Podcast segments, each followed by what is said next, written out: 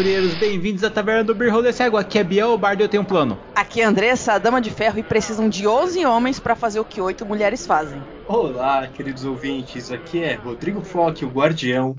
E eu tenho uma dúvida. Quando um narrador faz mãos mágicas, ele tá fazendo um truque de mestre? Puxa uma cadeira, compre uma bebida que o papo hoje é filmes de assalto. Mas isso depois dos e-mails. Preciso de receptor. Nem todos enxergam longe. Talvez o pessoal do pavilhão é. 500 dólares. Gente, qual é a primeira lição do poker? Nunca aposte no. Não, deixa a emoção lá fora. Isso mesmo, Toffer. Uhum. A lição de hoje: como prolongar o blefe. Tanto dinheiro no início do jogo. Eu aposto como ele não tem nada além de um par de figuras. Barry, Tudo bem. É, é, tô fora. Tô fora. Tudo Josh, bem, eu jogo. fora. Eu igualo os seus 500 dólares e ainda aumento mais 500 dólares. é uma bela aposta, Josh. Mas tenha cuidado, não vamos forçar muito. Queremos ele sob controle. Holly, Eu pago. paga? Pago? E eu também. Eu também. Eu pago seus 500 e coloco mais 2 mil. Olha, vocês podem fazer o que quiser. É muito dinheiro. Mas eu fico. Olá, aventureiros, aqui é Biel, bardo host desse podcast. e Estamos em mais uma leitura de recados da Taverna do Beer Holder Cego. Quer apoiar esse podcast? É muito fácil. padrim.com.br barra Cego com apenas 10 reais você já tem acesso garantido ao nosso grupo de padrinhos. Esperamos você lá. Quer fazer seu feedback? É muito fácil.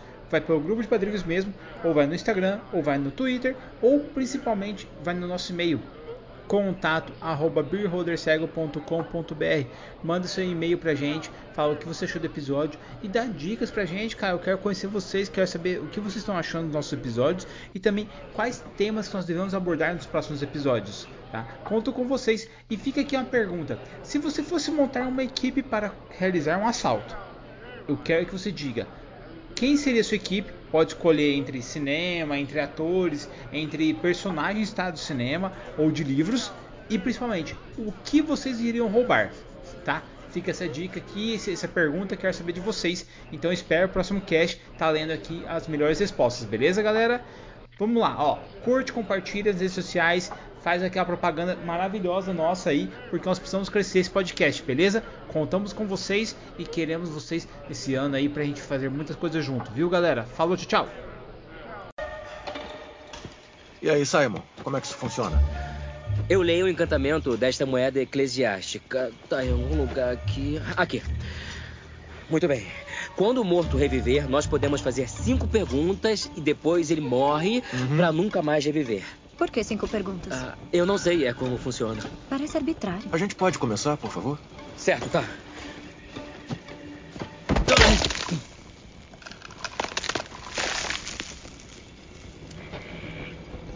Que nojo.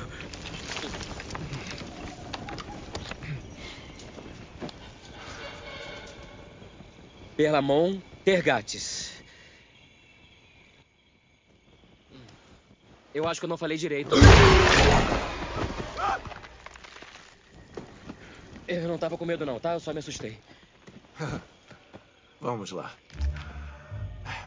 Você morreu na Batalha dos Charcos Eternos? Sim. Maravilha. Não, não, quer dizer...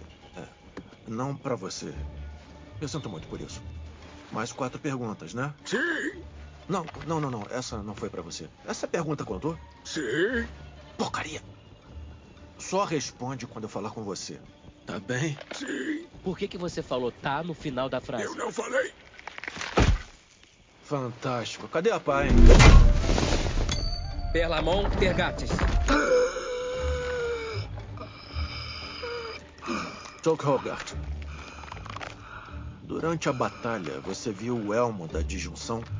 O elmo estava em posse do meu chefe, Stamhard Greenwolf. Muito bem, ótimo. Galera, eu tô há muito tempo querendo falar sobre esse tema porque eu acho que falta a gente dar poder aos jogadores na mesa. Nós não temos aqui Mais aventuras- poder? Sim! Andressa, a gente não tem aventuras de assalto. tipo, onde os jogadores têm que usar a inteligência dos jogadores e não só dos personagens, sabe? Pra fazer a coisa acontecer.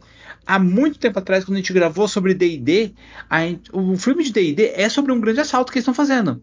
Sim, é incrível. É Honra entre Ladrões é muito bom, meu Deus. Os planejamentos deles são incríveis. A cena do, do, do, do quadro, que eles têm que cavar e eles não conseguem ver o quadro pra colocar de cabeça baixo. Gente, é incrível. Mua, A cena da chuchu, beleza. carroça. A cena da carroça é muito boa. Incrível. Sim, tem muitas cenas legais. E eles usando o, o bicho pra fugir lá da Aracoroca, pra fugir, tipo, Nossa. lá da, da torre. Ai, gente, ó, quem não porque é viu muito bom. ainda, quem não viu ainda, vai assistir errado, Dungeons and Dragons Honra entre Rebeldes. É muito bom! Vale a E pena, aí? esquece, esquece o que a crítica falou, que não deu resultado e tal, vai lá e se diverte, tá valendo a pena. Nossa, vale demais. E aí, há um tempo atrás, eu assisti Lift, que é Assalto nas Alturas. O filme não é tão bom assim, mas vale a pena assistir porque é legal. Eu gostei bacana, porque a ideia é muito boa de você assaltar um. Tipo, um avião que tá cheio de barras de ouro. Sabe? Como é que você vai carregar esse bagulho? Como é que você vai roubar isso aí? Como é Achei que bem você vai bacana. chegar até lá, né? Filmes de Isso. assalto são incríveis e, ultima, e tem filmes muito bons, como a trilogia do 11 Homens e um Segredo, que depois teve um spin-off, que são oito mulheres fazendo roubo, por isso que eu falei, são, precisam de 11 homens para fazer o que oito mulheres fazem. Então, esse filme é muito bom com as mulheres, é incrível. Eu queria muito que tivesse um dois, porque eu achei sensacional mulheres trambiqueiras fazendo um assalto, tá? Entrando num baile de gala com câmeras, com coisa pra todo lado, gente em cima da maior atriz de todas, tendo que fazer com que o, o diamante mais caro, o colar mais caro, estivesse no pescoço daquela atriz para que eles pudessem fazer ela passar mal e no banheiro para que uma larapiazinha conseguisse dar, tipo, dar o apoio para ela, ao mesmo tempo que ela consegue abrir o colar e tirar e assaltar e coloca dentro da bandeja que vai pra cozinha, uma que tá lá lavando os pratos para pegar o colar. Gente, esse filme é incrível, é incrível. Esses filmes de assalto não envolvem o assalto em si, é a cereja do bolo, eu diria. Porque a receita do bolo para saber se esse bolo vai ficar bom é todo o planejamento antes. E aquele comichão para saber como eles vão fazer aquilo funcionar é o que deixa o filme empolgante. Esse é um dos filmes mais empolgantes que eu falo, que eu e o Rodrigo a gente acabou de falar antes de começar, que é truque de mestre. Imagina roubos com mágicos. Mágico, it's magic e de repente o cara tá assistindo um show de mágica e um banco na França acaba de ser assaltado, um banco em Paris acaba de ser assaltado. E como você vai dizer que mágicos que estão em Las Vegas conseguiram assaltar um banco em Paris? Gente, filme de roubo, o roubo é a cereja, o planejamento é a emoção. E eu acho que é isso que os jogadores. Essa é a parte que você tem que construir com os seus jogadores. Como que eles vão chegar naquilo, né? Porque a gente tem a problemática do roubo. Mas como que eles vão roubar aquilo, né? Tipo, o item tá lá. Tem as coisas, como é que a gente vai chegar naquele item, né? Como a gente vai ter acesso a ele e tirar, sei que seja todo mundo preso, ou todo mundo pego, né? É porque é muito fácil a solução de vamos entrar dando porrada, matar todo mundo no caminho, pegar o negócio e virar as costas e ir embora. Mas o desafio de você ter que invadir uma fortaleza, sabe? Tipo assim, que tem várias armadilhas, que vai ter um monte de, de gente olhando, vai ter, tipo, puta, aqueles guerreiros parrudões que os caras não conseguiriam descer o guerreiro na porrada. Tipo, não dá, não dá. Você não quer entrar em conflito com aquele cara. Você não quer entrar em conflito com um exército, né? Não, e aí você, tipo assim, não, mas eu- a gente precisa invadir aquilo, a gente precisa tirar aquilo de lá, e aí fazer os players usarem as suas habilidades, né, as habilidades dos personagens, de uma forma dinâmica, com outra visão, pra também não deixar tudo na mão do ladino, né? Porque é muito fácil, assim, ah, é pra roubar, então deixa o ladino resolver. Eu quero ver o Palada tendo que se organizar pra conseguir passar pelas coisas sem ter que entrar. O Bárbaro, o Bárbaro tendo que segurar a fúria, ou então, sei lá, usando a fúria pra quebrar alguma coisa, pra dar espaço pro pessoal entrar. É, é essa dinâmica que deve ser muito boa. Então, mas aí entra aquela questão. Ah, Vocês falam das armadilhas, falam dos guerreiros, falam de tudo mais. Só que e se o inimigo for algo que assim, ele não tá no local, então os personagens vão poder roubar, fazer as coisas deles, só que é um inimigo um tanto quanto poderoso e vingativo. Por exemplo, em Tormenta nós temos a história de Scarchantalas, que é um regente dragão que as pessoas roubaram alguns itens do tesouro dele e ele descobriu quem era cada um deles e devido a essas pessoas estarem protegidas de alguma forma, ele, ele simplesmente atacou os parentes dessas pessoas. Ele foi aleijando a, a todos os contatos dessas pessoas. Então, assim, além dos players terem que entrar no local, roubar o, o tesouro aí que nós estamos falando, tipo, eles têm que se preocupar com o payback. Porque o cara vai vir atrás deles. E assim, tem que ser aquele cara implacável, tá ligado? Ou seja, os personagens têm que fazer o roubo e não serem identificados.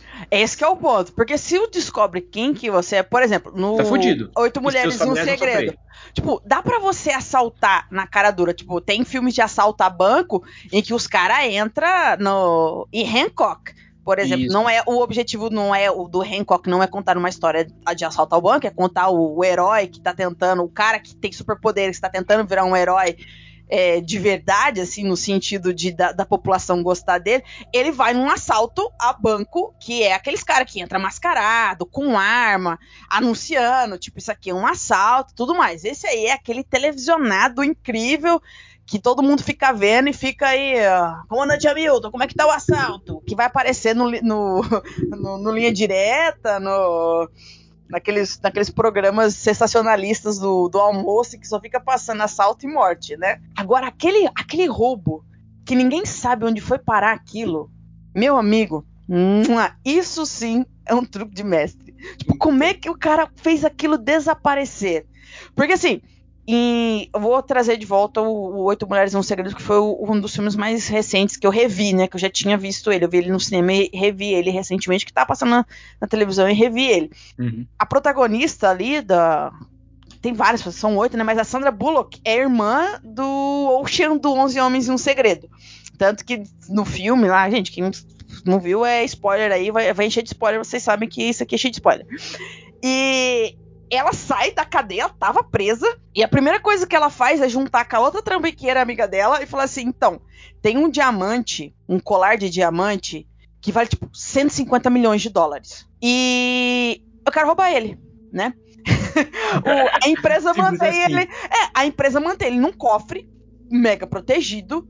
E o objetivo da história, né, gira em torno ali de convencer essa organização, a empresa que tem o cofre, que, que tem o, o, colar de diamantes aí de 150 milhões de dólares, emprestar ele para uma atriz, né, uma atriz que tá em ascensão, uma atriz fodona assim que tá em ascensão, para ela usar esse colar num baile, num Met Gala, daquelas coisas bem Oscar, Grammy, Globo de Ouro, essas paradas todas aí, com direito a jantar e desfile maravilhoso, todo mundo muito bem vestido, nananã, onde, né, lá, e de Nova York ainda, e aí o objetivo delas é roubar este colar durante este Met Gala, durante este evento grande, por quê? Ninguém vai pegar elas. O que aconteceu? Quando o pessoal perceber, o colar se foi. Então, para tudo isso acontecer, a, ela, ela e a parceira de trambicagem dela tem que juntar um grupo para fazer isso. E esse filme é incrível porque são só mulheres, inclusive a Rihanna tá nele. E daí as habilidades de cada uma, cada ponto de que cada uma faz é incrível. Tem uma que é especialista em joias. Tipo, ela trabalha tipo, numa joalheria da, da, de família. E ela consegue montar, tipo, réplicas que tem que ser muito especialista para saber que o negócio é uma réplica de, de, de, um, de um coisa. Tem uma que é a hacker, acho que a Rihanna é a hacker. Então, tipo, cada uma delas tem uma função em planejar esse roubo. Percebe que o objetivo delas está num cofre dentro de um banco trancado a sete chaves. Tipo, entrar com uma metralhadora lá e falar, ah, é um assalto, abre o cofre, seria uma abordagem? Seria encher de polícia, helicóptero e o negócio ia ficar louco? Você ia. Mas a sutileza de montar um plano onde você vai usar uma atriz que do, no final ela, ela entende o que aconteceu e vem até atrás, que ela quer uma parte também do roubo, já que ela participou indiretamente. Sem querer, ela, querendo. É, ela descobre, tipo, ela fala assim: ah, vocês acham que eu sou burra, mas eu não sou burra, não. Eu faço o papel, né? Tipo, é, Hollywood, né? Essas coisas funcionam assim. Quanto mais eu me fingi mulher burra, mas, tipo, as pessoas acreditam em mim. Então, tipo, mas eu sei o que vocês fizeram. E eu juntei 2 mais 2 é 4, eu juntei e cheguei até vocês. Então eu quero a minha parte também, né? Já que eu ajudei. Senão eu vou denunciar todos vocês. Então, tipo, é ótimo isso daí. Você vê que elas pegam essa atriz, que não sabia nada, no final ela acaba descobrindo participando. Mas eles faz, elas fazem um plano para que a empresa aceite emprestar o colar para ela. Esse colar tem uma tag que prende uma, uma, tag como se fosse um negócio imantado, que você só consegue abrir com um negócio especial, então elas têm que fazer uma cópia daquilo. Tem todo um trabalho de tentar chegar perto do colar para poder tentar fazer um scan daquele, daquela trava para poder abrir. Aí tem que botar todo mundo dentro do Met Gala. Aí cada um, uma vai ser, uma vai entrar no Met Gala, outra tá trabalhando na cozinha, outra tá trabalhando de garçonete. Gente, tipo, o plano para ver como que ele vai desenrolar é sensacional. E eu acho que você trazer isso para os seus players, eles terem um, o pensamento de como eles vão fazer isso, é o mais interessante, porque não precisa ser todo mundo fazer a mesma coisa, nem todo mundo precisa ser o hacker, um quer ser mais da lábia, e a gente vai precisar do cara da lábia, porque sei lá, vai precisar conversar com o um empresário numa festa. O cara da lábia vai lá e conversa, entendeu? Uma hora vai precisar ter um, um joguinho de cintura para apagar alguém alguém vai ter que ser o parrudinho pode dar o um soco na cara de alguém, apagar ali e botar o segurança para dormir. Mas eu acho que o desenrolar da história, até chegar no assalto, é, é a, a construção com seus jogadores que vai ser mais divertida. Por quê? eu acho que o trabalho do mestre nesse ponto, enquanto o, o, o, o, roubar não chega no grande ato final, é os pontos cegos que eles deixaram. E o seu trabalho como mestre vai ser trabalhar nesses pontos cegos, porque o mundo está girando eles estão planejando ali aquele, aquela história, eles estão planejando, agindo. Como que o mundo está se preparando ao redor? Ah, eles se preocuparam com câmeras? Não, eles não se preocuparam com câmeras. Ou, oh, ok, tinha câmeras no local onde eles estiveram. Ah, eles se preocuparam com testemunhas? Eles se preocuparam com uma palavra errada que eles falaram, um comportamento estranho e tudo isso? Então, na minha opinião, o trabalho do mestre até a hora do, do, do roubo, assim, ah, como é que eu vou colocar desafios para o meu jogador é, além do que está predeterminado. É a, as pisadas nas bolas que eles dão até chegar ao assalto. Porque você é o, você como mestre tem uma visão total do mundo, dos acontecimentos que eles não têm. Então você predetermina alguns acontecimentos. Ah, eles estão no banco, eles vão observar o banco. OK. Eles tiveram a ideia de observar todos os lugares primeiro? OK, eles conseguiram livrar do problema da câmera, por exemplo. Mas ninguém pensou que pudesse ter a câmera, ninguém se tocou disso. Aí lá na frente, isso vai vir para morder o calcanhar deles. Eu acho que o trabalho do mestre num grande assalto, como ele não é o protagonista do assalto, é lidar com o mundo ao redor e ver onde os jogadores entendem eles, eles entendem a problemática de assaltar aquilo. Então acho que você trabalha nas sombras ali, é, fazendo todo é, é, esse ponto. Eles sabem onde eles têm que chegar, eles sabem quem que eles têm que fazer, e daí o seu trabalho é ficar de olho nas coisas que englobam aquilo. E, e é quanto um... mais detalhe você der sobre esse mundo, sobre, sobre a, o, o, que está acontecendo ao redor, né? Porque eu penso assim, Andressa, tem uns detalhes quando a gente vê esses filmes que eu, eu penso assim, puta, como que a gente poderia transportar isso para uma, uma aventura, para um uma aventura? Por exemplo, escala de troca de guarda, sabe? Aquela coisa assim, pô, você tem que deixar alguém observando qual que é a rotina do cara, e de repente o cara tem uma rotina que você consegue pegar naquele ponto, naquele momento para conseguir se aproximar, tipo, fazer uma cópia da chave, fazer alguma coisa assim. É, e, e eu acho que quanto mais detalhe, quanto mais vivo você deixar o cenário em torno do que está acontecendo, porque eu acho que, tipo assim, invade uma fortaleza. Invadir uma fortaleza é uma coisa que, tipo, não sei, eu acho que é muito fria, sabe? É, invadir uma fortaleza, tá, eu vou me preocupar com porta, eu vou me preocupar com armadilha e com o que eu encontrar lá dentro. Agora, você dá para eles informações suficientes para saber que, tipo, olha, é, vai ter uma porta assim ou um cofre de uma determinada forma que vocês conseguem aquela informação sobre aquele cofre em outro lugar e daquele lugar vocês conseguem a, a chave uh, ou o código para poder abrir e, e, aí você até faz umas aventuras paralelas para eles conseguirem reunir todas essas informações, todas essas coisas, e aí começarem a colocar o plano em ação, né? Então, quanto mais detalhe tiver nesse mundo e no que está acontecendo ao redor deles, eu acho que os, os players mais podem ir elaborando mesmo, e às vezes elaborando umas coisas que tipo, o Messi não vai nem ter imaginado que daria para fazer, sabe? Tipo, sei lá, pô, vou pegar um doppelganger e fingir que eu sou guarda, sabe? Tipo, eu acho que assim, você abre uma capacidade que para o mestre pode ser uma coisa muito interessante, porque ele abre mão daquilo que geralmente o mestre não quer abrir mão, que é tipo do poder da, da narrativa, né? Você compartilha muito a narrativa para ver, tá, o que, que eles querem fazer, sabendo o que eles querem fazer, o que, que eu vou adaptar no mundo para fazer isso acontecer de uma forma legal.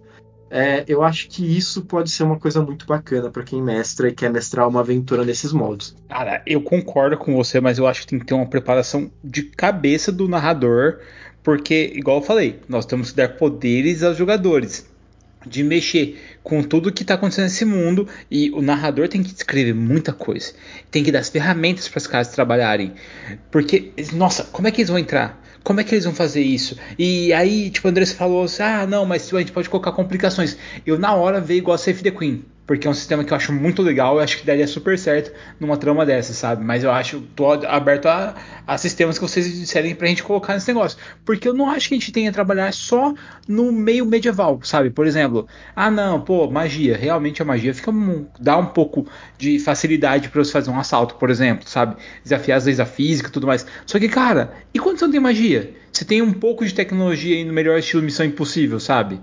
Como que você vai fazer para você conseguir roubar ali uma chave, algo que guarda ali, é, algo especial, sabe? Tipo, único no mundo, sabe? Como é que você faria para conseguir isso? Como é que seus players fariam isso? E eu tava pensando até numa dinâmica assim de você pegar e você narrar para os players, sabe? E aí você convidar uma pessoa na última mesa, na hora do assalto, sabe? Porque, tipo, você vai fazer uns três meses para preparação, ter todo ali o, o mise-en-scène que eles vão fazer o assalto, e daí no dia do assalto, você chama uma pessoa para ser o NPC que tá sendo assaltado. O que, que vocês acham? Nossa, tem sempre porque o, o desafio, né? Ter um aliado ou alguém que tá ali é, é, interessante porque pode quebrar a dinâmica e o grupo ficar desconfiado do que tá acontecendo, entendeu? Porque assim, o, os jogadores. É, em ritmo de fuga. Tem um filme que chama Ritmo de Fuga. É o do é, Baby. Do, do, do Baby. Do Baby. Do Nossa, Baby é que é, ele é piloto de fuga de, de um assalto, né? Eles são, eles são assaltantes, eles planejam as paradas e o Baby é o piloto de fuga. Tanto que ele precisa ter a música certa, porque ele dirige no, no ritmo da música. Gente, é incrível. Baby Drive é muito bom. Ele chama em ritmo. Em português ficou em ritmo de fuga, né? Em inglês ele é Baby Drive que o, o rapazinho é o, é o, do. É o rapazinho do A Culpa é das Estrelas. É. É ele que, que, ele tem um problema de audição, ele fica, ele fica, escutando música, ele é o piloto de fuga.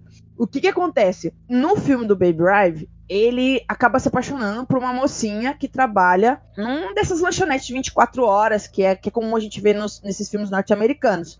Que tem as panquecas, que as pessoas vão pra comer ovos e bacon, essas paradinhas aí. O que, que acontece? Por conta disso, ele, ele acaba envolvendo esta personagem, né? Essa, essa mocinha que ele começa a sair com ela, nesse mundo perigoso onde ele é um motorista de fuga. Então, tipo assim, como as coisas começam a dar errado, este, no caso, vamos por se fosse uma aventura, este NPC, né? Que ele, que ele colocou no jogo, de certa forma, se envolveu com este NPC, agora é perigoso o suficiente para estar com ele, entendeu? Então, tipo, é, esses NPCs que a gente coloca em jogo, que podem aparecer tanto no começo quanto no final, são peças coringas que você pode usar durante um assalto. Porque, tipo assim, eles esperavam que o Baby fizesse uma parada e ele vai contra isso daí. Então, aquele aquele personagem, aquele NPC que ele trouxe a mais pro jogo, ou aquele NPC com qual ele se envolveu de uma certa forma, agora se torna uma peça importante que pode ser utilizada aí no final. No, no filme, eles acabam. Ela tá a favor de tanto que no final ele é preso, a hora que ele solta, ela tá lá esperando ele, tem toda essa, essa parada. Mas o teu NPC pode ser um traidor. Você pode ter aquele cara que, que tá sempre passando as informações, mas na final ele só quer ver você, os players se darem mal. Aí que tá negócio, Andressa. Tipo, não só se dar mal, como eu disse, tipo, cara, como é que vai ser esse assalto? Esse assalto vai ser uma vida louca onde as pessoas vão pegar e vão entrar na cara tapa e metendo bala, vai ter é, fuga ali com a polícia atrás deles no melhor estilo Velozes Furiosos, porque Velozes Furiosos 6, se eu não me engano, This Brasil, eles roubam um cofre, tá ligado? E tipo, e é a luz do sol tudo mais. Vai ser uma parada nas sombras ou vai ser uma parada tipo La Casa de Papel? Com máscaras e tal, que ninguém pode ser identificado, sabe? Isso que é legal a gente ver. Porque cada um desses assaltos que eu falei aqui tem um tipo de temática diferente. Tipo, se você for aquela vida louca ali, tipo, a galera entrando armado, eu acho que vai ser um tipo de mesa. Se for um tipo La Casa de Papel, vai ser um, um outro tipo de mesa, totalmente diferente, sabe? Eu acho que muda tudo isso, não é? É que tem um lance, eu acho que na Casa de Papel também, que por mais que eles estejam praticando um roubo, eles também estão criando uma simbologia daquele assalto, né? Tipo, o grupo mesmo tem esse, esse conceito. Primeiro que eles estão fazendo um roubo que é uma coisa muito bizarra, eles não estão simplesmente tirando recurso de um lugar, né? Eles estão, tipo, imprimindo dinheiro, eles estão derretendo o ouro do país, Tipo, então não é uma coisa simplesmente, ah, entramos, pegamos uma joia que vale muito, viramos as costas e saímos. Tipo assim, Cara, você fabricar dinheiro na casa da moeda do país, eu acho que isso causa um impacto. Tanto que as pessoas ao redor, eles influenciam a opinião pública, tal, não sei o quê.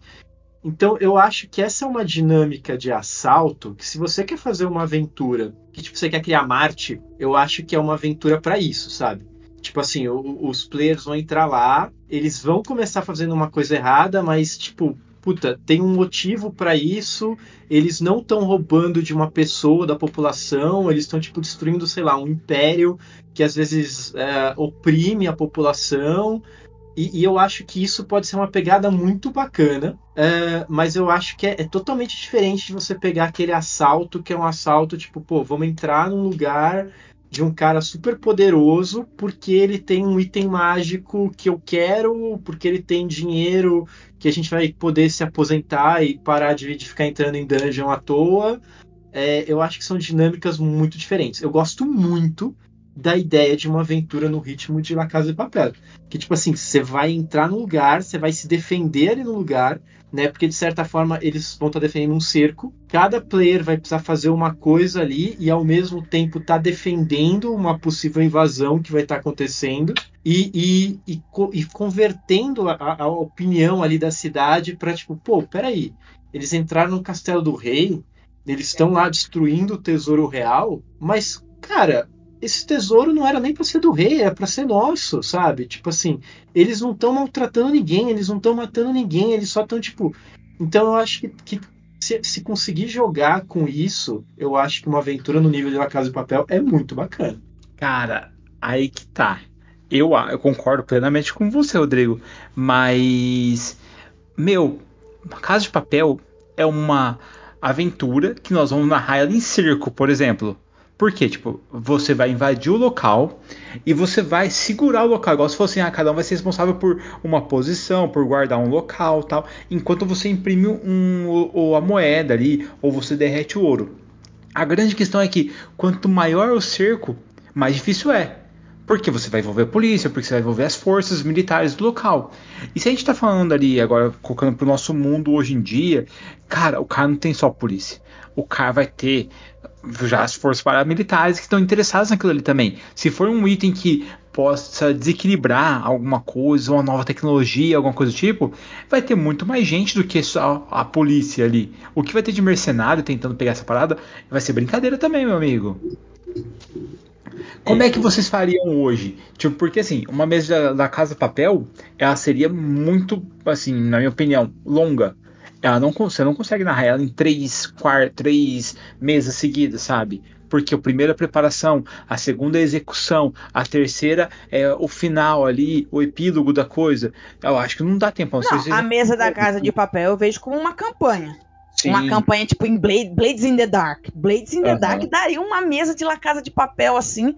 Tipo, porque tem todo a, a- aquele, é, aquela coisa mais sombria do, de, do pessoal ali meio que nas sombras, tentando formar ah, grupos derrubando outros grupos. Acho que Blades in the Dark daria uma boa. Um, um, uma casa de papel assim, Underdark, assim, mais, mais barra pesada e tal, daria pra fazer uma coisa muito legal e daria pra trabalhar como campanha. Porque a gente pensa num assalto, se a gente estiver pensando em, em campanhas curtas, dá pra fazer algo muito dinâmico, estilo, tipo, é, hum, é, ação, né? Filme de ação, papum, acabou e é aquilo ali. Mas La Casa de Papel também daria pra você fazer um grande assalto com, com um grande grupo tentando resolver. É claro que isso en- envolveria. é, você acabaria se aprofundando mais nos dramas pessoais dos personagens e como isso afeta o final de tudo. É claro que vai ter aquele, aquele encontro, aquele épico final, né? Porque é, esse roubo não vai durar para sempre, porque ele é um roubo. Alguém vai perceber, ou uma hora vai acabar, as coisas vêm à tona em algum momento. Então, a construção de- desse assalto como campanha, pensando nele num baseado na casa, na casa de papel, eu vejo como uma, uma construção maior de dos personagens dos jogadores, sabe? Como eles lidam com a pressão, como eles lidam com a situação e como o mundo vai reagir enquanto eles estão envolvidos com isso.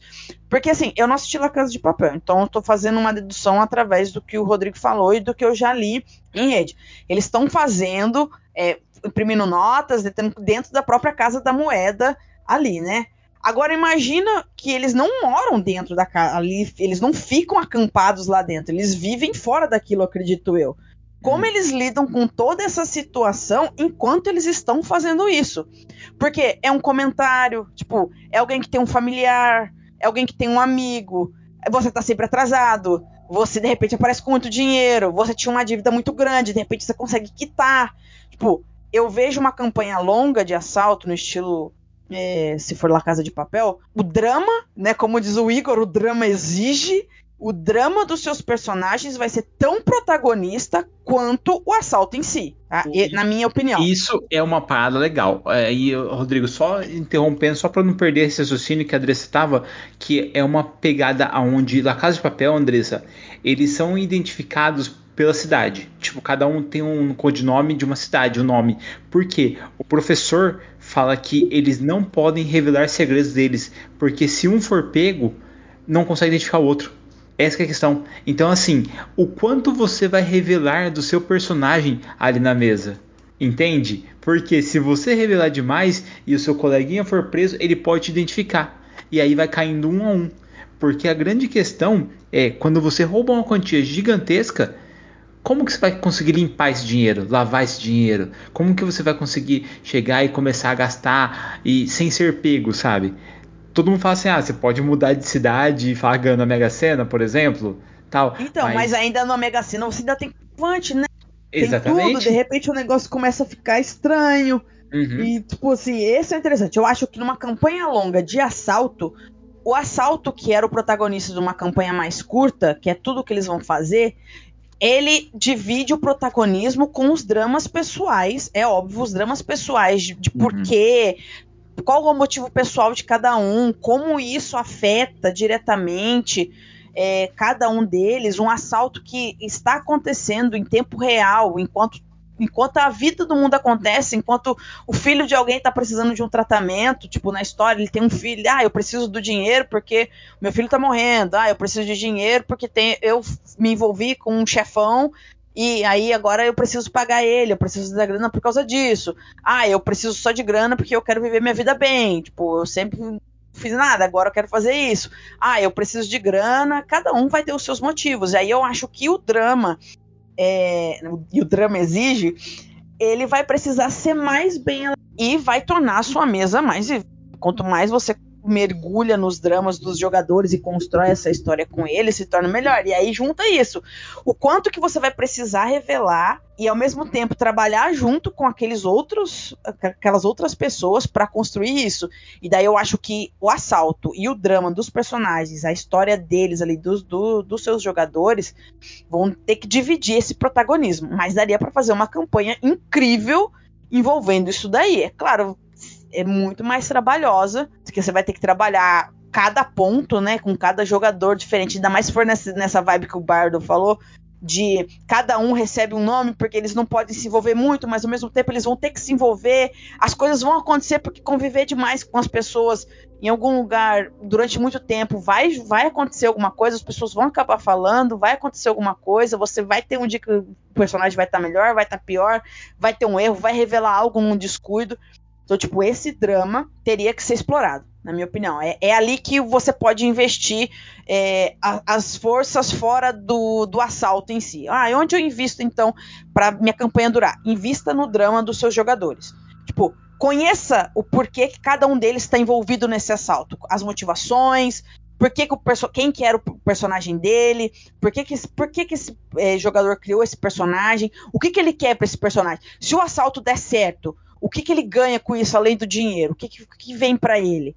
Se der tudo errado e ele for preso, o que, que ele perde com isso, além da liberdade? Se descobrirem, mas ele conseguir escapar, como que ele vai resolver? Tipo, invista nessa história dos seus jogadores.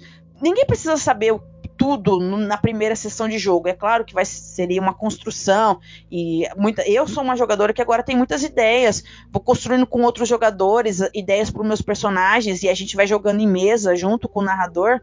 Então, tipo, se você quer envolver numa campanha longa, eu acho que é justo e eu acho que é interessante você pegar esse drama dos jogadores. Construa com eles os personagens deles, enquanto o assalto está acontecendo. Isso vai. Um vai influenciar o outro ali, e vai ser uma simbiose muito louca. E essa mesa de assalto pode ser uma La Casa de Papel aí, a sua versão incrível. Os players, eles precisam. Eles estão ali unidos, né, por, por uma motivação, mas cada um tem a sua motivação individual. E existe uma coisa na, que, o, que o professor fala na, na, na, Casa de Papel, em algum momento, quando eles estão planejando e tudo mais, que na hora que eles estão lá dentro do assalto, aquilo começa a virar uma panela de pressão. Porque por mais que eles tenham treinado, cada um saiba seu papel, cada um saiba sua posição hierárquica, é, o que para quem eles têm que obedecer, o que, que eles têm que fazer, tal, não sei o que as coisas estão acontecendo ali dentro e eles necessariamente vão, assim, eles começam a ter conflitos entre eles também, né? Porque um discorda do outro, porque um dá um peso maior para alguma coisa do que o outro. Uh, e é, isso é uma coisa bacana quando, quando o André está falando assim, né? Puta, explorar a motivação. E aí, cara, um tem uma motivação que ele está assaltando porque ele precisa de uma grana ferrada para o tratamento que vai salvar a vida do filho. O outro porque ele está com uma dívida com a máfia.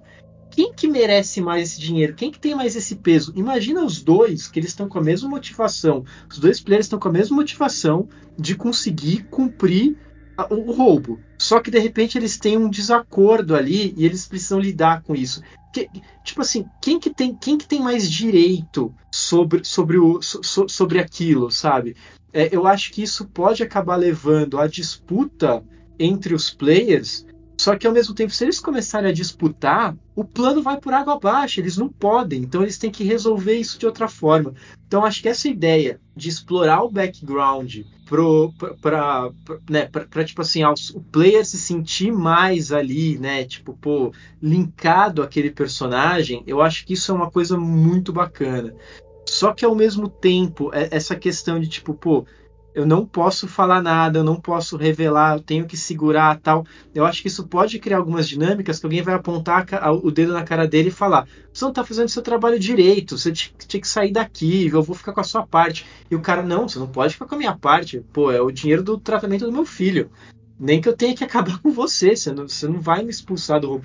Então acho que isso pode criar umas situações muito bacanas, assim, é, é uma coisa, coisa interessante. Rodrigo, aproveitando esse ponto, você tá falando das situações bacanas, vamos colocar que nós estamos narrando essa mesa e eu tô falando assim, mesa online, tá? Pra galera assistir. Isso. O que você acha de posteriormente da, quando acabar a campanha ali, no caso, você divulga os vídeos que você gravou em off, sem estar tá online, essas coisas aí, com os jogadores falando assim: ah, mas e aí? E, cara, consegui, vamos supor que vocês consigam realizar o assalto.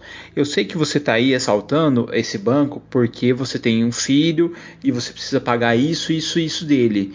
você trairia seus colegas para ficar com a parte deles da grana? Porque daí você ficaria muito melhor. E tipo, pegar cada um dos caras e ver quem que trairia, porque a gente coloca a dinâmica do traidor. Assim que realizaram um golpe, imagina que entra o traidor.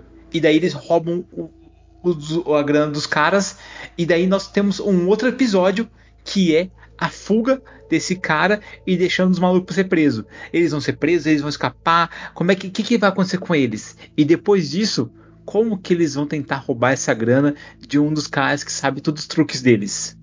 Eu acho isso muito foda. E assim, o, o, que, eu, o que eu acho que eu faria, Bardo, numa, numa ideia de uma mesa dessa, era assim: tipo, tá acontecendo o assalto ali dentro e tá narrando o assalto. Uhum. Só que ao mesmo tempo que o assalto está acontecendo ali dentro, que eles têm que, que proteger o lugar e cada um tem a sua, as suas coisas tal, do lado de fora também tem coisa acontecendo.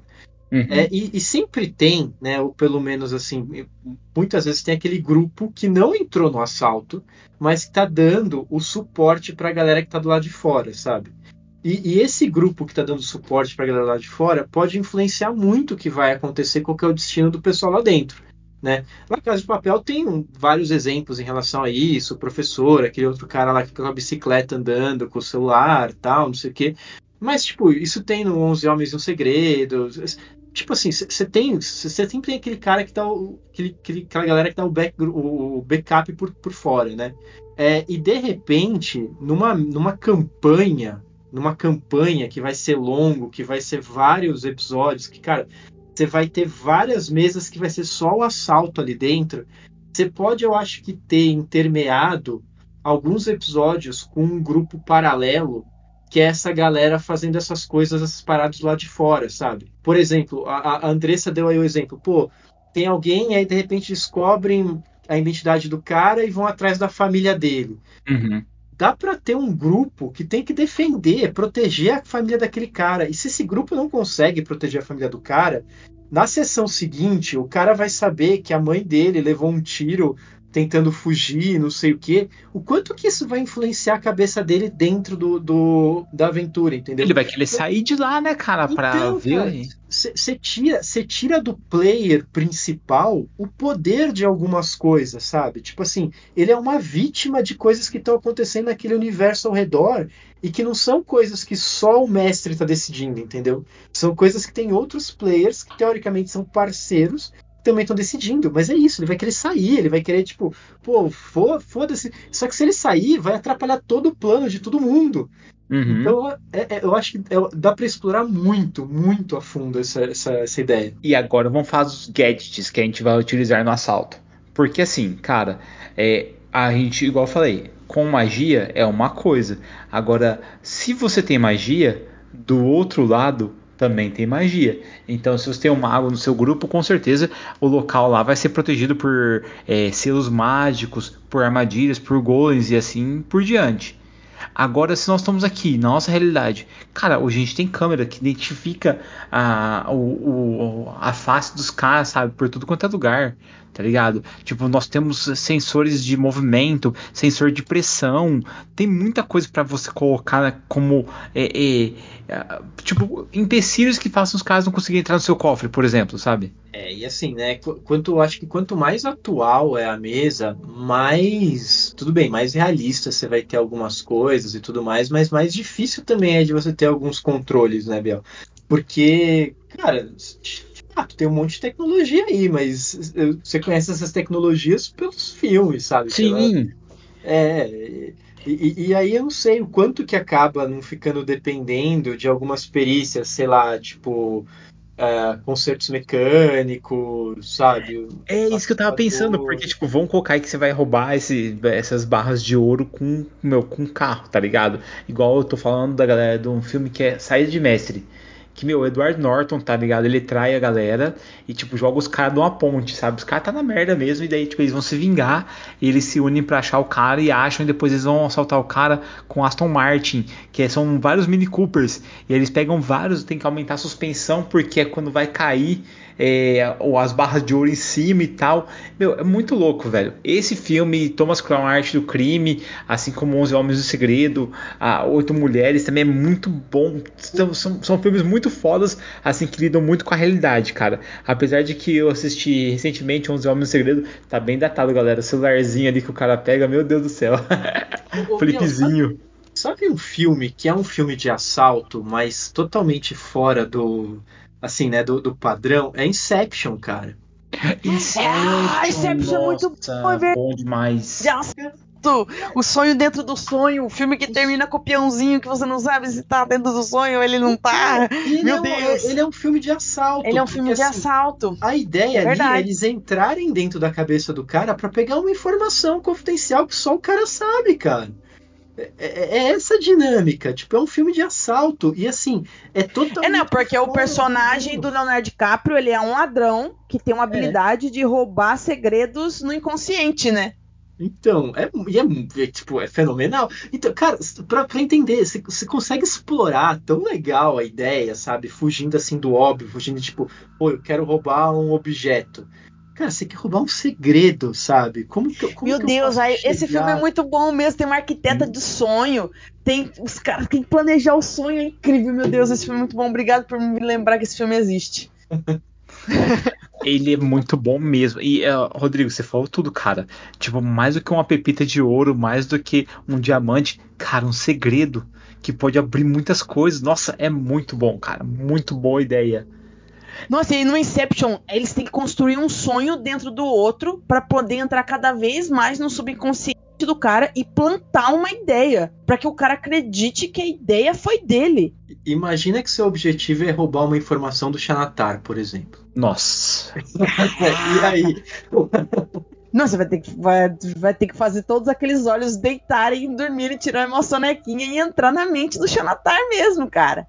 Nossa, esse filme é muito bom. E mágica, a gente tá falando de mágica da medieval, mas truque de mestre são os quatro cavaleiros ali, né? Tem um plot twist incrível no final. Esse filme também Truque é de muito mestre, bom. eu, eu tenho uma parada muito contra esse filme, porque eu não sei como que eles conseguem fazer os truques lá. E eu fiquei assistindo Mr. M pra descobrir a maioria deles, porque, mano, você é muito isso, louco, velho. Nossa, é muito bom, porque a hora que eles começam a fazer, tem, tem o. E quando você assiste o primeiro, né? Você vê que tem o, o, o, mágico mais, mais típico. Tem a assistente de mágico que se tornou mágica. Tem o, o, o cara que faz as paradas com a mente, né? Que daí fica todo mundo com medo de, de conversar com ele, porque ele, ele fala, né? Ah, é baseado em dedução, é um pouco de, de charlatanismo, né? Ele fala, né? Que pra fazer as coisas que ele faz lá, que ele faz hipnose e tudo mais. E tem o outro que era mais um mágicozinho de rua, que tem uma cena de ação dele lutando com os caras, com o Mark Ruffalo, dentro do, do, do apartamento, onde eles estão queimando as provas, porque eles estão trabalhando. No começo você não sabia como é que eles estão fazendo tudo isso, né? Ele tem uma luta com o Mark Ruffalo dentro, quando eles estão tentando apagar os, o- as informações lá, uns, uns arquivos, que ele tem uma luta que envolve ele jogando cartas no cara, ele, ele caindo num, Mano, num tecido e Esse desaparece bagulho dele lutando. jogando carta é muito louco, porque a carta parece que é, é de metal, sei lá, de mano. metal, Como é corta o cara, velho. É muito bom porque aí ele faz uma cena que ele faz ele joga tipo foguinho no cara. E assim, você fala assim: "Ah, porque ele é o que menos faz mágica no começo". E a hora que você vê, ele é o cara que faz mágica lutando. Incrível, é uma cena de ação incrível dele fazendo lutando com o cara pra tentar sair de dentro do apartamento, eles brigando. E ele fazendo mágica enquanto isso acontece. Tipo, é uma cena de ação com mágica. E é incrível. Esse filme também é muito bom. Porque, tipo assim, é mágica no mundo real. E daí, tanto que tem uma, uma frase do filme que é: tipo, se o FBI disser que eles roubam. Eles estão fazendo um show em Las Vegas, eles roubaram um cofre em Paris, o FBI está dizendo que mágica existe. Então, tipo, como que a gente vai acusar os caras fazendo um truque em Las Vegas, um, um cofre roubado em Paris? Tipo. Então, é, é umas paradas muito loucas, tá ligado? Tipo, a parte da que ele tá no interrogatório, aí ele fala assim, é, o, o meu negócio é não ser mais inteligente no mundo, é só ser o cara mais inteligente da sala. E ele bate as algemas que ele tá usando na mesa e o cara de repente aparece algemado. Mano, que loucura, velho. É muito Sim. bizarro, cara. É muito massa isso. Só É que assim, muito bom. é uma parada que lida muito com prestidigitação, com mãos mágicas ali e com a própria magia em si. Aí se você for falar, Rodrigo tá falando de Xanatar. Meu, já é uma parada muito, tipo, é, fantástica, tá ligado? A gente colocar um Xanatar na, na parada, tá ligado? Então, mas daí entra na ideia do Rodrigo de Inception. É o que Uhum. vai funcionar. Tu tem que tu tem que fazer o Xanatar acreditar que aquela ideia partiu dele. Que é a parada do Inception, né? Porque o, a- o objetivo lá no Inception é implantar uma ideia. Né? O, o negócio do sonho é obter essa informação implantando uma ideia. Implantando, então ele faz, eles fazem sonhos dentro de sonhos que fica cada vez mais bizarro. Quem nunca sonhou eu já sonhei várias vezes que eu estava dormindo e sonhando. É bizarríssimo. Então eu estou sonhando duas, três vezes a mais. É Estranho. Uhum. Então eu acho que com o Xanatar essa ideia do Inception seria incrível. Porque assim, o Xanatar é poderosíssimo.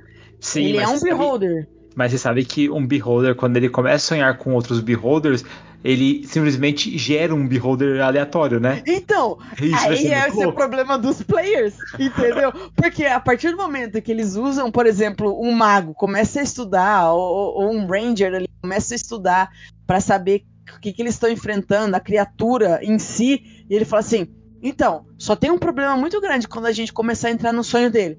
Ah, e qual que é? A gente não pode deixar que ele sonhe com outro beholder. Ah, mas é por que não? Por causa disso, daí Aham. mostra assim nos estudos dele. Caraca, então a gente, toda vez que ele começar a sonhar que ele tá sonhando com o Beholder, a gente vai ter que mudar de, de camada do Sim, sonho? por- Sim. É, E porque daí, senão, eu imagino que pode aparecer um beholder do lado deles, tá ligado? Puf. Só que imagina o, o quanto de, de coisas que deve ter o, o Xanatar. Deve ter a- as próprias habilidades. Gente, vamos considerar você que é careca de, de, de Beholder e fala assim: Ah, mas o Beholder não ia conseguir cair no truco pra dormir e, e não ia cair nessas paradas. Vai cair sim, porque a história é nossa. E a gente tá falando que vai acontecer.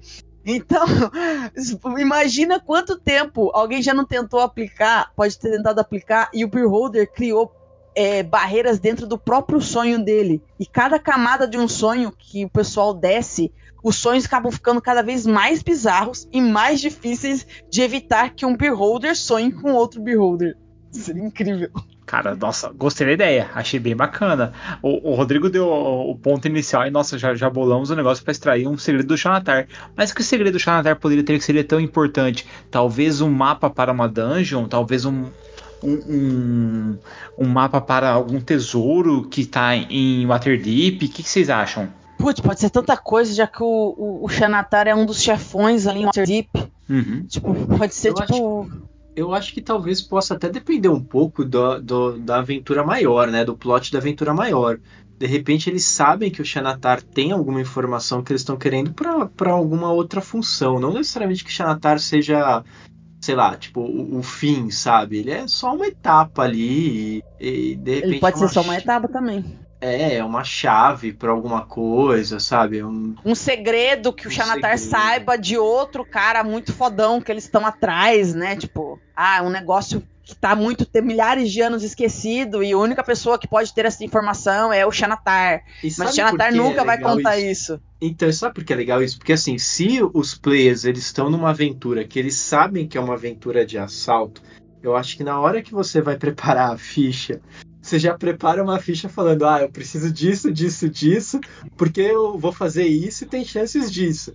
Agora, se eles estão numa aventura, sabe, tipo numa campanha, que eles precisam ter, ter- um equilíbrio bacana entre as coisas, de repente vem um desafio desse, é aquela história, eles precisam pensar, s- sabe? Tipo assim, qual estratégia que eu vou usar aqui para resolver isso? Senão eu acho que, ah não, vai, eu já sei que eu vou ter que fazer alguma coisa assim. Eu acho que você acaba, eh, sei lá, direcionando um pouco a ficha para isso. Então eu acho que se, se isso for uma etapa de algo maior, eh, vai gerar mais desafio ali para a campanha. Pode ser uma coisa bacana. Mas agora eu vou mudar. Porque a gente tá falando de desafios, deles fazendo coisas incríveis, tendo que pensar. E se o assalto fosse num lugar que está fechado, Porque simplesmente a cidade foi invadida por zumbis. Eu sabia mais que você ia um falar disso. Arm of the Death, invasão em Las Eu Vegas. sabia, tinha certeza, cara. Aí entra uma parada que eu ia falar, que eu, eu adorei esse filme e eu gosto dos zumbis evoluindo, cara. Nossa, zumbis evoluindo é muito bom, mano. Porque virou uma outra espécie. E aí eles começam a tocar o terror do jeito deles, cara. Meu, e assim, não é só uma cidade que tá cheia de zumbis. É que eles estão lidando com um deadline, uma bola, uma bomba relógio. Eu adoro isso que você colocar na aventura, porque uma bomba relógio que você pegue e você coloca ali que você tem até o meio-dia e depois é que os caras vão dinamitar e acabou, nunca mais vai ter aquele ouro, aquele dinheiro. Cara, é muito foda. Isso é Não, muito porque, galera, a, tá na Netflix, assiste lá. Armor of the Dead, tipo, teve apocalipse zumbi, fecharam Las Vegas, fecharam tudo ali, tá cheio de zumbi, eles conseguiram é, conter o apocalipse zumbi na parada. E só que assim, eles vão dinamitar, vão acabar, vão jogar a bomba atômica, vão destruir tudo ali, porque acabar com, com essa infecção, porque eles começaram a perceber que tem uma coisa muito estranha acontecendo com esses zumbis. É o que o Biel falou, eles estão evoluindo de uma certa forma lá, eles estão ficando inteligentes do modo deles. Aí um grupo de, de lá falou assim: galera, vamos fazer o roubo do século. Porque tem um banco cheio de grana, fechado lá, não tem mais ninguém, só tem nada mais nada menos que zumbi. Vamos entrar e vamos roubar? Você não vai ter que se preocupar com câmera. Tá? As câmeras já pararam de funcionar, entendeu? Não tem segurança, meus amigos. Ali, é, tá, o banco está aberto para você chegar ao tal cofre, mas o cofre está fechado. Então você vai precisar que alguém abra o cofre de alguma forma para você, porque o cofre está trancado. Porque do jeito que o apocalipse aconteceu, ele transformou a cidade. Não, não deu tempo de todo mundo começar a fazer as coisas, o cofre está fechado. E aí, como é que você vai entrar num- numa cidade cheia de zumbi? Porque assim, uma coisa é você planejar entrar na mente do Xanatar. Vai ser várias coisas ali, você vai ter que se aproximar dele, vai ter que fazer todo, toda uma estratégia, ou então uma casa de papel, que vai ter que ter todo um, um- uma lábia, uma construção ali fora.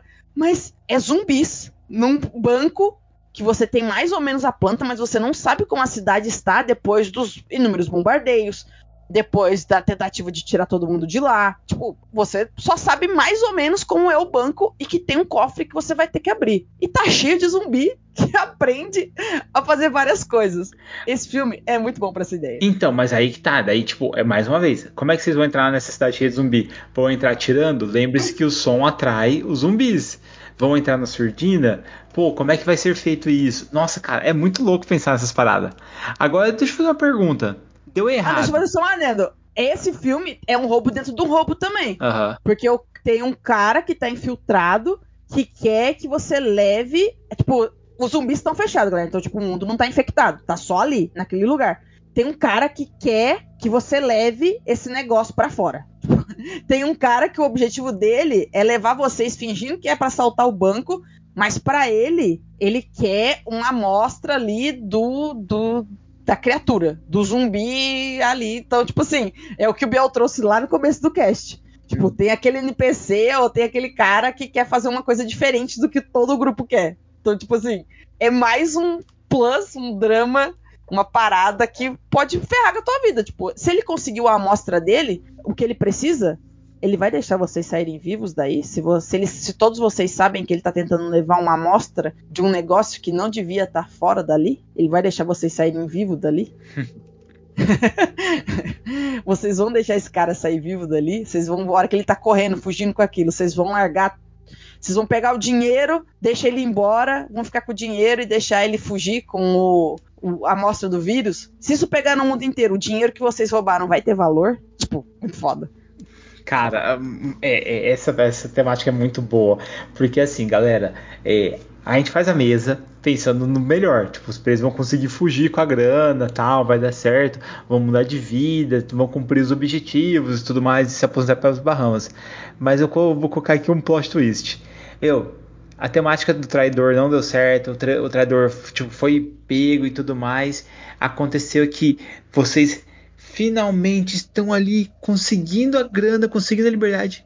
Mas aparece aquele policial do FBI, aquela policial que você não sabia que era, aquela agente, e ela prende vocês. E aí, meu amigo, acaba essa parte da aventura. sobem as cortinas, descem as cortinas e depois começa a nova parte da aventura, aonde vocês estão no presídio e vocês têm que escapar de lá. Esse seria muito foda, cara. Eu amei. Eu já quero jogar. Já quero jogar Invadir a Mente de Janatar. Uhum. Já quero fazer uma campanha cheia de drama, porque todo. Olha, vocês que escutam sabem que eu amo um drama, porque o drama exige. E já quero fazer uma aventura para roubar um banco numa cidade cheia de zumbis. É incrível. Já quero jogar todas as aventuras. Rodrigo, como é que. Que sistema que a gente usa, utilizaria pra Casa de Papel, cara? Putz, cara, eu acho que depende de que, de que, que dinâmica você quer. Você quer fazer uma coisa fantasia medieval? Não, não, não, não. Eu acho, que, eu acho que ser La Casa de Papel mesmo, tipo, moderno, porque a gente vai entrar na casa da moeda do Brasil, tá ligado? E, tipo, vamos imprimir real, vamos imprimir dólar. Tem e um tal. filme assim, não Fort tem um Knox. filme que é, que é um assalto ao Banco Central? Tem o Assalto ao Banco Central. Nossa, cara, é um filmaço. Tem um, tem um filme E- e nacional. esse- E, e, cara, é interessante, hein, galera? Outra coisa aí que, tipo, tá acontecendo e é bizarro é o novo cangaço, né? Que a galera cerca as cidades e entra nas cidades e roubam todos os bancos da cidade, sabe? Nossa, é verdade, isso tá acontecendo real oficial. Então, É é, mais uma coisa assim que, tipo, não é a vida imita a arte, é a arte imita a vida. Então, galera, sério mesmo, pensem em aventuras e, por favor, fala pra mim e pra Andrés Podrigo aí que nós queremos jogar Eu vou, também, dar viu? minha, eu vou dar minha opinião de sistemas. Vai lá. Pra La Casa de Papel, Blades in the Dark. Porque tem toda esse, essa parada do bando, tem golpe, perseguição, mistério, negociação, tem toda essa parada de, de, de vigarista, que tem isso E em daqui. relação a, a- Eu sei que não é o, o foco, mas o Passão das Passões não é mais ou menos uma parada que poderia ser É tipo que o as Paixão de dramas. La Passiones é é para você criar uma novela, né? É pra você criar uma, uma novela e ele, ele tem bastante participação de, de criação ex- externa. Então, tipo assim, como você faz personagens muito caricatos, baseados no, nos arquétipos de, de- dos filmes dos Paixões de La Passiones, eu, eu, na minha opinião, não seria o mais ideal. Blades in the Dark é a, a minha sugestão, tá, gente? Pra fazer o assalto é, do Army of the Death, saiu um. Tem um RPG agora do Zombicide. Então, Zombicide. É verdade. É, eu tenho, tem um RPG agora do Zombicide que saiu é pela Galápagos, né? E dá pra você jogar o Army of the Death aí, fazer um- uma invasão ao banco, tentar fazer um assalto em cidades dominadas por zumbi. Inclusive, se você tiver as suas miniaturas aí, tiver o jogo do. Você pode do- usar, é. Você pode usar. É. Seria animal pra você criar aí essa, essa cidade sitiada aí de, de zumbis com uma tentativa de fazer um grande roubo, um prédio, num banco, em algum lugar aí que o seu grupo vai ter que entrar pra fazer um assalto. Então, tipo assim, dá pra você jogar com o seu. fazer as suas miniaturas da sua caixa de Zombicide, o board game, usando o RPG do Zombicide. Então seria incrível. Eu tenho essas, eu tenho essas duas opções aí, essas duas sugestões de RPG é, para você que tá procurando ah, onde eu posso fazer essa parada. Eu tô, eu tô dando essas duas sugestões. Eu não sei se os meninos têm outras sugestões, mas Não, Blades in the. Dark e Zombicide RPG é, é a, a minha, minha dica, assim, minha sugestão pra fazer esse. E aí a gente falou do, do Xanatar, né? Daí dá pra emular no, no, no próprio no próprio D&D aí é, essa parada. Eu não consigo pensar um que é em sonho. Eu fiquei pensando, Andressa, tipo, Talvez um Seed of Mist. um Terra Devastada pra jogar o Arm of Death, porque tipo, cara, aí a gente vai ter que ter as skills de cada um deles pra sobreviver e pra entrar na, na Também cidade e tal. E Terra Devastada combina com zumbi. Pra tentar fazer o Inception, o City of Mist eu acho legal. Porém, cara, eu acho que seria melhor, velho, a gente usar um, um cyberpunk, mano. Um. Um, um curo O Cyberpunk da vida. seria legal. Ou O Cyberpunk seria legal. porque- Um Cultos Inomináveis seria bem Cultos legal. Inomináveis seria muito bom, tá Cultos ligado? Inomináveis seria muito E aí, bom. o Cultos Inomináveis ainda é o seguinte, cara. Você pode, tipo, até. o- Olha só, saca só. O Inception do Xanatar, você descobre que existe uma criatura. E assim, tô falando do nosso mundo mesmo, tá? Existe uma criatura, que é o Xanatar, que tá no nosso mundo. Por algum motivo ele veio pra cá. E você vai invadir a mente dos cultistas pra descobrir aonde ele tá e depois invadir a mente dele pra saber de onde ele veio e o que, que ele quer aqui. Porque em cultos inomináveis você quer poder, né? Então você Exatamente. pode tentar entrar na mente dessa criatura desse, dessa criatura antiga, porque não necessariamente eles vão associar com o Xanatar, né? Eles vão ver uma coisa cheia de tentáculos, vão associar com algum outro deus antigo exterior, né? Ou um deus exterior, um deus, um deus antigo. E tentar contato com ele de alguma forma para conseguir Yogo obter poder dele, né? O Yogo Sotof, eu acho ele, ele parecido, assim. Eu acho que dá pra enganar um Yogo Sotof com o Xanatara. Cara, eu- eu- é- essas são minhas sugestões. Eu, eu estou aberto aí a jogar, galera. Então, assim, por favor, chamem a gente. Estamos aqui para jogar, viu? Bom, galera, eu acho que já deu, falamos bastante esse tema. Conto com vocês aí, aventureiros que estão vindo a gente, para dar um feedback pra gente. Falar sobre outros temas que vocês querem ouvir aqui. Lembre-se que estamos voltando aos poucos à programação normal. Rafinha está bem, está dormindo nessa hora agora. Por isso que eu estou falando até meio baixinho. Acho que vocês não perceberam, mas tudo bem, ok? E eu vou subir o som da taverna. Enquanto eu agradeço mais uma vez a Dama de Ferro, Dressa e ao Rodrigo, nosso mestre cutulesco, para falar aí um pouquinho mais sobre esse tema. Falou, tchau! Falou, galera!